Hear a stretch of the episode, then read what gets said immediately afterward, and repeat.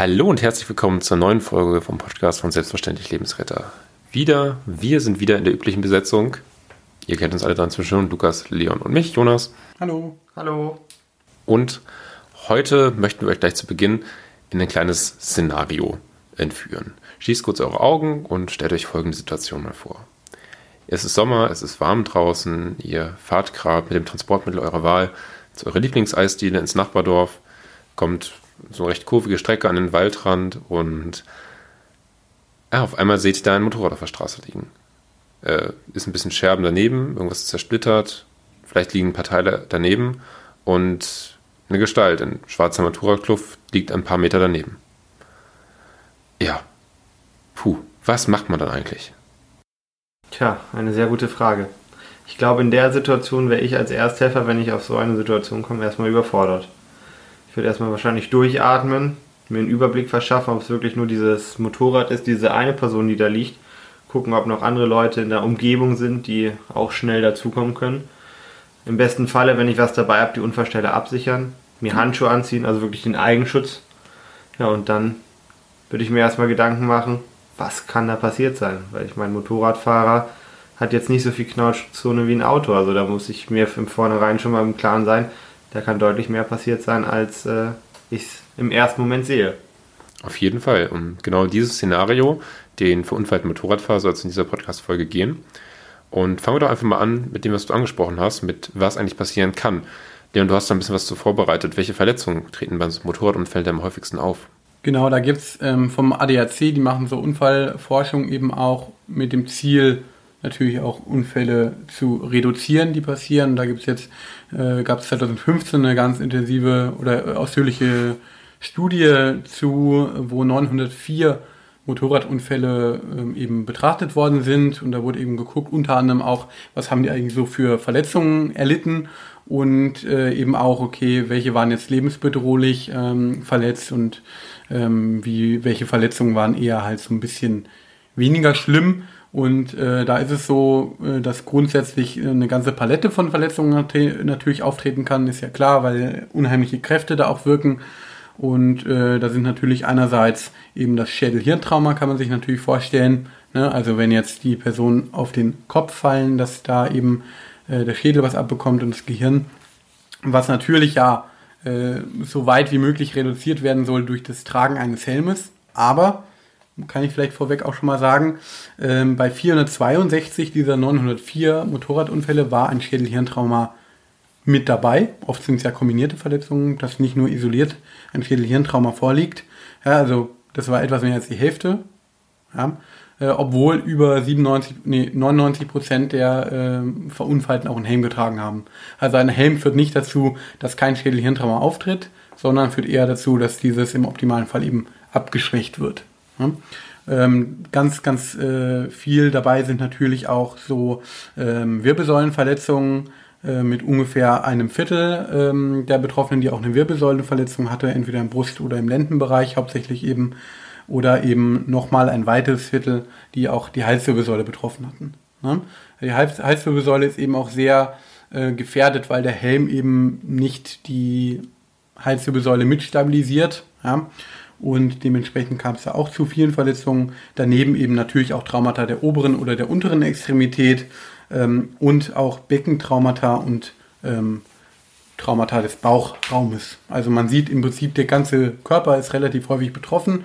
Und äh, wenn man sich anguckt, welche Verletzungen sind jetzt wirklich lebensbedrohlich, da stechen vor allem die äh, Brustkorb- und die Bauchraumtraumata und eben die Schädelhirntraumata ähm, auf. Ja, also wenn man sich das nochmal genauer anguckt beim ähm, Bauchtrauma, da ist es so, dass ähm, wirklich jedes zweite Bauchtrauma auch äh, lebensbedrohlich war in, dem, in diesem Bericht. Hm, das hört sich jetzt von der Verletzung erstmal auf jeden Fall sehr schwer an. Also ähm, solche Verletzungen, die treten ja bei Autofahrern weniger häufig auf, wenn ich da richtig liege. Gibt es eigentlich auch eine Statistik darüber, wie viele, also im Vergleich Autounfälle, Motorradunfälle, was ist da tödlicher? Mhm. Also da gibt es auch eben Zahlen vom Statistischen Bundesamt. Äh, für 2018 sind die aktuellsten, die aktuell vorliegen.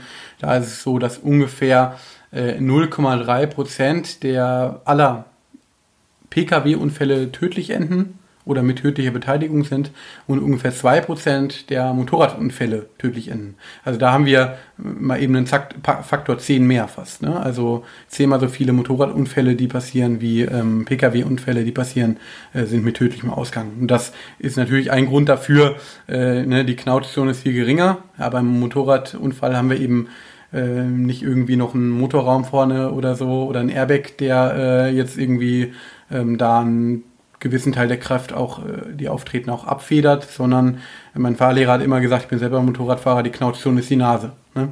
Also ähm, das ist natürlich, wenn was passiert, dann ist, sind die Verletzungen in der Regel heißt, viel schlimmer. In der Situation, die Jonas ja gerade geschildert hat und die ich mich so ein bisschen gedanklich versetzt habe, muss ich einfach mit wesentlich schlimmeren Verletzungen rechnen, oder? Ja, da kann man von ausgehen. Klar, es gibt da auch wieder ne, ähm, leichtere Unfälle bei wenig Geschwindigkeit, die im Prinzip nur so ein Umfaller sind. Ja, also wenn, ich, wenn man an die, an die Ampel ranfährt und äh, man hat das Motorrad nicht mehr so ganz unter Kontrolle, es fällt so vielleicht zur Seite und man hat das Bein eingequetscht, das ist natürlich jetzt nicht so dramatisch. Mhm. Aber ja, das reicht äh, irgendein äh, Abkommen von der Straße bei 30 km/h schon ja, wenn man irgendwo gegenfährt, gegen Leinplate, gegen einen Baum, dass äh, bei 30 km/h schon ähm, lebensbedrohliche Verletzungen auftreten können. Also das geht auch schneller, als man so denkt. Ja, ich meine, Leon, du bist ja selbst Motorradfahrer. Hattest du schon mal so Situationen, wo du gedacht hast, puh, das, das war jetzt knapp? Ja, also ich hatte tatsächlich schon mal eine sehr knappe Situation. Da war ich auf einer ähm, ja, Landstraße ist eigentlich schon zu viel. Das war fast mehr so ein Feldweg halt. Ne? Äh, also wirklich so eine Straße, die war im Prinzip bisschen breiter als vielleicht eine Spur und da kam ein LKW entgegen äh, in der Kurve und der ist eben ziemlich mittig gefahren, ist also nicht irgendwie so weit wie möglich nach rechts gefahren ähm, und da hatte ich halt das Problem, wenn ich mich richtig in die Kurve reingelegt hätte, wäre mein Kopf quasi im LKW gewesen. Ja, und äh, da habe ich es nicht mehr geschafft, so schnell abzubremsen, äh, dass ich da irgendwie den hätte vorbeilassen können. Da bin ich dann tatsächlich aufs Feld drauf gefahren. Und da hatte ich sehr viel Glück eigentlich, wenn man es äh, so überlegt, weil wenn da jetzt ein großer Graben oder ein Baum gewesen wäre, dann wäre das ziemlich gefährlich gewesen. Da hatte ich viel Glück zum Beispiel. Ne? Und ähm, das ist einfach ganz, ganz viele Motorradfahrer, die ich so kenne, die hatten irgendwie ähnliche Situationen schon mal oder so. Also das ist jetzt nichts, was irgendwie äh, super selten passiert, sondern was halt schon ähm, ein realistisches Szenario ist. Ja, jeden, jedes Jahr passieren in Deutschland eben ja, ungefähr 700 tödliche Motorradunfälle ja, von etwa, naja, was hatten wir gesagt, 30.000 Unfällen. Hm. Umso wichtiger ist dann natürlich aber auch einfach die adäquate Schutzausrüstung. Du hast es schon angeschnitten. Ähm, und wenn wir über Schutzausrüstung sprechen und an das Unfallszenario wieder zurückdenken, ich glaube, viele, es wurde, gab ja früher viele Diskussionen darüber, Helm abnehmen, Helm drauflassen. Marc Lukas, magst du uns da einfach mal eine klare Aussage zu geben? Genau. Also grundsätzlich ist es so, dass der Helm ab muss. Ich komme zu, dem, zu der betroffenen Person, schaue sie mir an und erstmal ist es so, dass ich die Person anspreche. Ich öffne das Visier, spreche die Person an, schaue sie an. Wenn die Person bei Bewusstsein ist, mit mir spricht, dann hat Leon mir vorhin aus eigener Erfahrung gesagt, jeder, der Motorradfahrer einen Unfall baut, der möchte, dass der Helm ab ist, wenn er bei Bewusstsein ist. Hm, das ist wirklich also, einfach ja. so, ein, so ein extrem beengendes Gefühl, dieser Helm. Also das, der, der sitzt ja wirklich sehr, sehr eng. Ne? Da muss er ja, damit er die Schutzwirkung auch wirklich hat. Also den kann man wirklich eigentlich keinen Millimeter so richtig bewegen. Und wenn ich jetzt normal fahre, dann ist es so auf jeden Fall auszuhalten und so weiter. Ne? Also dass er jetzt nicht irgendwo drückt oder so. Aber wenn ich jetzt so eine Unfallsituation oder auch nur eine, eine knappe Situation hatte, wo ich gerade vielleicht ein die auch anders hätte, froh, genau. Warst du froh, dass der Genau, Abfall. ja, da, als ich dann einfach angehalten habe auf dem Feld, ja, und äh, voller Adrenalin und am Zittern ohne Ende, da war ich auch erstmal froh, den Helm mal kurz abzuziehen und ja. runterzukommen, weil dann ist es einfach nur beengt. Ne? Also das heißt, in der Situation spreche ich natürlich mit der Person und nehme den Helm dann ab, helfe dabei, wenn sie selbst nicht mehr in der Lage ist. Aber sonst ist natürlich die Situation, ich habe das Bewusstsein kontrolliert, mal festgestellt, dass der helmtragende Verunfallte eben nicht mehr bei Bewusstsein ist.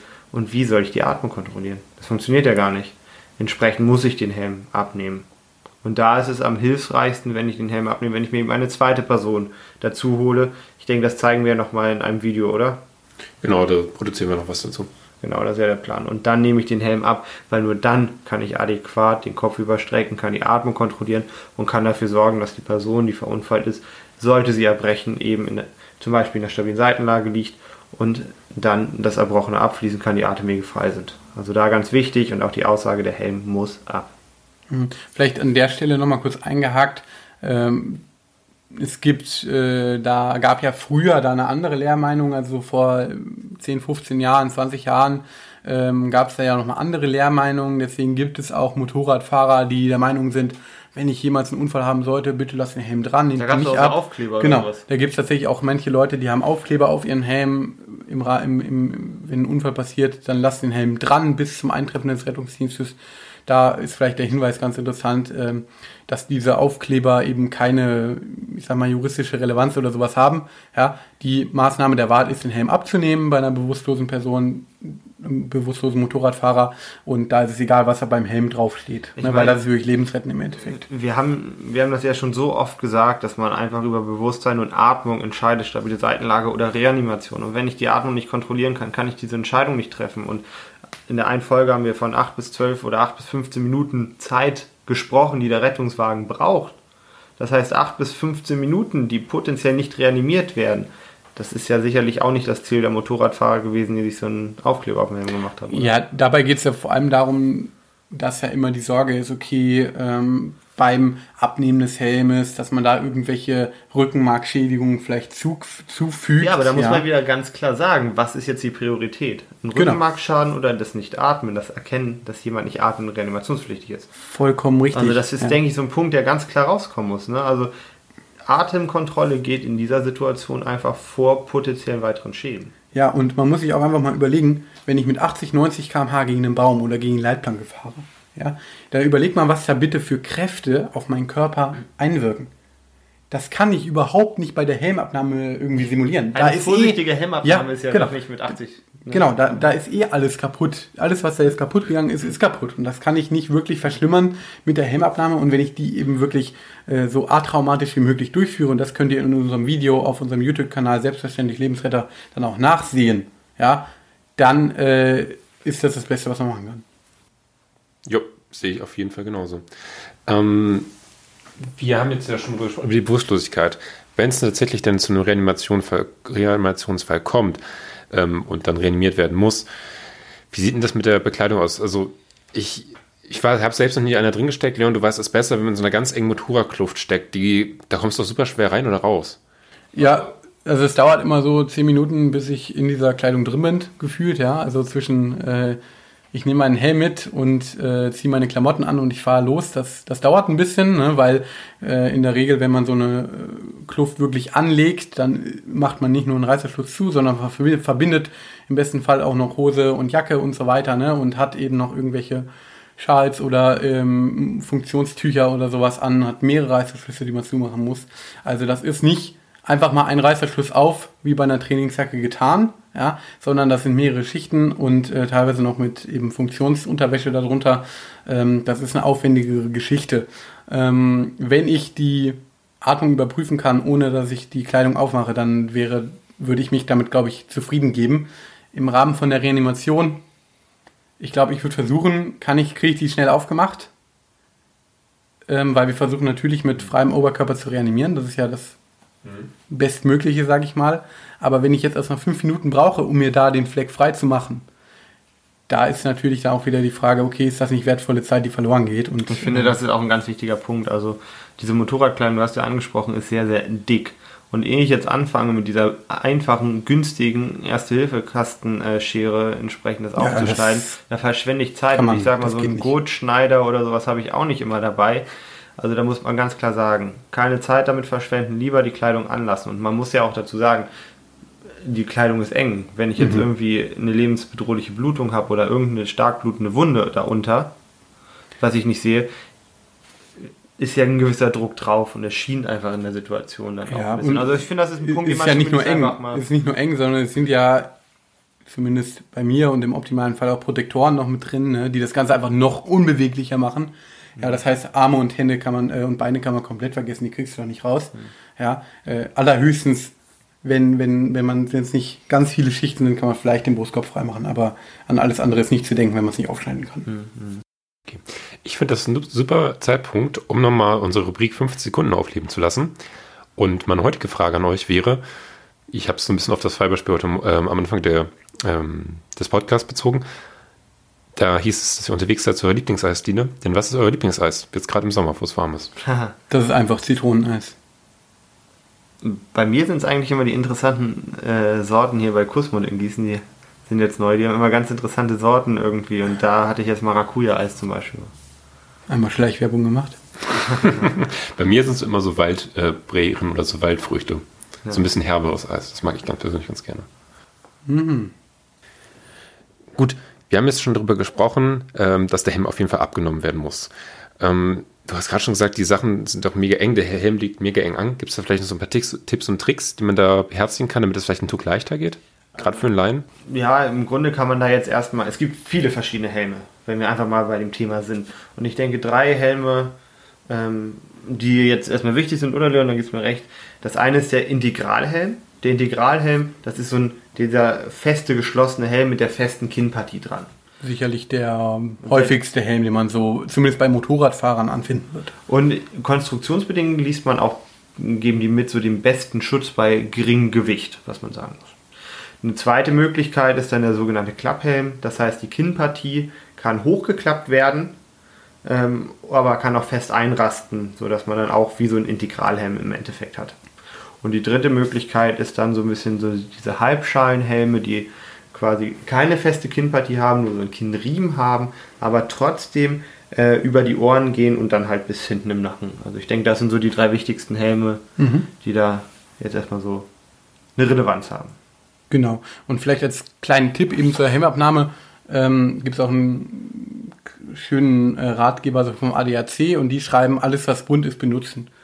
Was da, da steckt einfach hinter, dass ähm, alles, was irgendwie erleichtert, den Helm abzuziehen, ja, einfach was mehr Platz schafft, ist irgendwie farblich markiert. Ja, entweder rote Laschen oder auch gelbe Laschen, ja, die zum Beispiel ja, beim Klapphelm, dass man den Helm aufklappen kann, das erleichtert natürlich irgendwie, aber auch zum Beispiel, dass man äh, viele Helmer, moderne haben mittlerweile so einen Schnellverschluss sozusagen zum Öffnen, ja, dass man nicht irgendwie eine halbe Minute rumfummeln muss und versucht, den Helm zu öffnen, sondern dass es da irgendeinen Auslöser gibt äh, an der Lasche, die ich ziehe, dass das eben schneller gehen kann.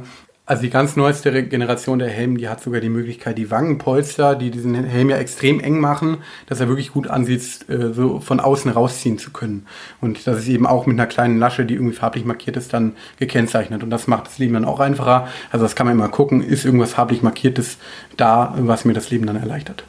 Und vielleicht noch so als Ergänzung einfach zur Helmabnahme, weil du ja gefragt hast, was, was es für Tipps da vielleicht noch gibt. Ähm, wenn ihr euch irgendwie Motorradfahrer nährt, auch das hatten wir bei dem Thema Erste Hilfe auch schon ganz viel Nähern einer bewusstlosen Person, kommt immer aus Blickrichtung und kommt nicht irgendwie von oben, weil das Sichtfeld ist ja einfach eingeschränkt und entsprechend, wenn er von oben kommt, dann kommt auf einmal der Kopf da raus, das ist, oder da hervor und das schreckt man sich. Und bei, vor der Helmabnahme unbedingt die Brille abziehen. Ich denke, das ist auch ein Punkt, wo sich jeder Motorradfahrer darüber freut und äh, es erleichtert euch das Abnehmen. Mhm. Ganz, ganz wichtiger Punkt. Ähm, außerdem ist es auch, oder man macht sich das Leben auch einfacher, wenn ein nicht bewusstloser Motorradfahrer, äh, wenn man dem, selbst wenn man sich vielleicht ein bisschen sträubt, vielleicht mit ihm gemeinsam die Helmabnahme dann durchführt. Ja? Ähm, einfach mit dem Hintergrund, okay, ich weiß ja nicht, wie die Situation sich entwickelt, selbst wenn die Person jetzt erstmal sagt, okay, mir ist das nicht zu eng, ich will den Helm erstmal dran lassen, kann man trotzdem vielleicht mit dem reden, äh, dass man gemeinsam dahin kommt, okay, wir nehmen den Helm jetzt irgendwie gemeinsam ab, weil wenn er jetzt bewusstlos wird, dann muss ich ihn nicht noch abnehmen. Und so ist es natürlich einfacher, wenn er mithelfen kann. Ne? Also auch das würde dann in der Situation, wo der, bewusstlos, äh, der Motorradfahrer nicht bewusstlos ist, die Situation dann ein bisschen erleichtern. Jo. Klingt auf jeden Fall sehr sinnvoll. Ja, ich finde, ein Punkt, den du ja noch vorhin gesagt hattest, also früher war es ja ähm, vor 20, 30 Jahren mit der Helmabnahme nochmal so ein Punkt. Ähm, daran sieht man doch alleine, wie es sich lohnt, wenn man in regelmäßigen Abständen Erste-Hilfe-Kurse Ja. macht, dass man entsprechend die aktuellen Lehrmeinungen auch mitbekommt. Ne? Also ich finde, das ist ja ein grundsätzlich ein, eine 180-Grad-Wendung von dem Moment Helm ab, jetzt Helm ab, äh, also Helm dran lassen, bis jetzt, dass der Helm abgenommen werden muss. Also das ist Mhm. Und Ja. da zeigt es sich doch einfach, dass regelmäßige Trainings, auch dieser, dieses Abnehmen, ne, am besten zu zweit, Halswirbelsäule stützt der eine, der andere mit kippenden Bewegungen ab, das sind ja Sachen, die muss man ja einfach mal gemacht haben. Ja. Da hilft es halt nicht, einfach zum Führerschein es gemacht zu haben und danach nie wieder. Also Und auch da ist es schwierig. Also es gibt äh, mittlerweile auch viele Erste-Hilfe-Kurse, wo man das gar nicht mehr selber macht, sondern nur einmal demonstriert bekommt. Also äh, das ist wirklich was, das ist wahrscheinlich die Maßnahme, die am meisten Übung braucht in der ersten Hilfe. Aber ist das inzwischen noch? Also ich, mhm. muss eigentlich gemacht werden noch. Nee, es muss nur demonstriert werden aktuell. Nach den neuesten, nach den neuesten Ausbildungsleitlinien. Finde ich echt schade, weil das ist so eine Maßnahme, wo viele Schwierigkeiten haben, auch fand ich immer bei unseren Ersthilfekursen. Ja, und ich muss sagen, ich als Motorradfahrer, ne, ich will mir wünschen, dass es jeder kann, weil wenn es mich mal erwischen sollte, was ich nicht hoffe, ähm, dann will ich zumindest, dass mir der Helm dann auch vernünftig abgenommen wird, weil das ist wirklich lebensrettend.